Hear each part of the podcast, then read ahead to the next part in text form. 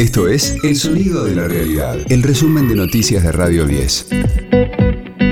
Hoy es el lunes 9 de mayo, mi nombre es Martín Castillo y este es el resumen de noticias de Radio 10, El Sonido de la Realidad. El presidente viaja a Europa para iniciar una breve gira por España y Alemania se reunirá con los mandatarios de esos países y tendrá una ronda con empresarios para buscar un mayor nivel de inversiones en el país y fomentar las exportaciones. El martes mantendrá un encuentro bilateral con el presidente del gobierno español, Pedro Sánchez, y con el rey Felipe VI. En tanto, entre miércoles y jueves será recibido en Alemania por Olaf Scholz, el socialdemócrata que meses atrás reemplazó a Angela Merkel en el gobierno germano. El diputado Leandro Santoro explicó la importancia de la gira presidencial. Hay una misión que está pensado básicamente para aumentar la capacidad exportadora de nuestra economía y mejorar la competitividad de nuestras empresas, abriendo nuevos mercados y con nuevos convenios. Así que yo la verdad que cada vez que lo veo a Alberto en Europa me tranquilizo porque hasta ahora todas las cosas que ha hecho le han traído resultados positivos para nuestro país, porque conseguimos la vacuna, conseguimos el apoyo para el acuerdo con el Fondo Monetario Internacional, se destrabaron mercados que eran muy complejos para colocar nuestros productos, así que ojalá que eso siga trayendo buenos resultados porque le va a venir bien al país.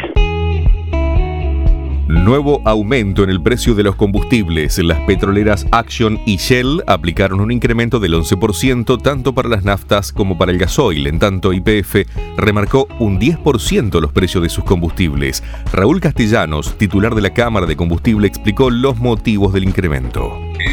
Precios, eh, un aumento eh, de las empresas Action y Shell. YPF no ha aumentado todavía por menos. El aumento está en el 10,5%, casi 11% aproximadamente en los productos comunes y un 12, 12,5% en los productos premium. Generalmente siempre aumenta IPF y luego siguen las otras compañías. Como hay problemas de abastecimiento y de alguna manera las compañías realmente les conviene más exportar tanto petróleo como combustible que vender en el mercado interno. Entonces, bueno, digamos que ya no afecta tanto, por lo menos a los intereses de las compañías que no son IPF, el hecho de las ventas puedan vender por diferencia de precios que se de lunes a viernes, desde las 20, escucha a Luciano Galende. 2022. En el regreso de Radio 10. Comienza la primera misión de fiscalización obligatoria del FMI. Se trata de control y metas y objetivos correspondientes al acuerdo de facilidades extendidas firmado entre la Argentina y el fondo. En este caso, se analizarán los números y porcentajes correspondientes al primer trimestre de 2022. La bicameral de inteligencia citó para hoy a Silvia Magdalani para que declare sobre el espionaje ilegal. La número 2 de la Agencia Federal de Inteligencia durante el gobierno de Macri deberá comparecer ante el Congreso. Recordemos que la semana pasada Gustavo Arribas, ex titular de la AFI, se presentó ante la comisión bicameral pero evitó hacer una declaración y solo entregó un escrito. Radio 10, el sonido de la realidad.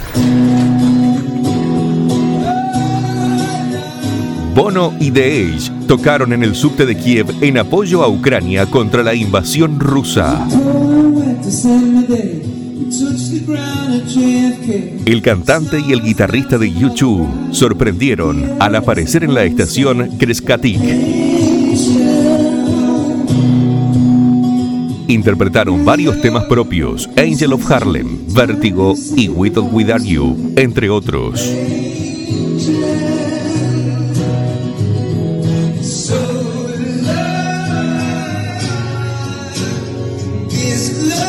Sobre el final, se sumó Taras Topolia, líder de la popular banda ucraniana Antítila, para cantar el clásico Stand By Me.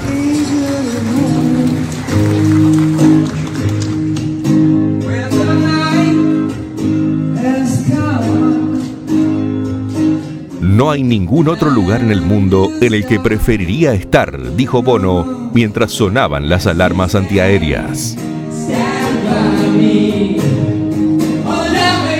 Este fue el diario del lunes 9 de mayo de Radio 10, El sonido de la realidad.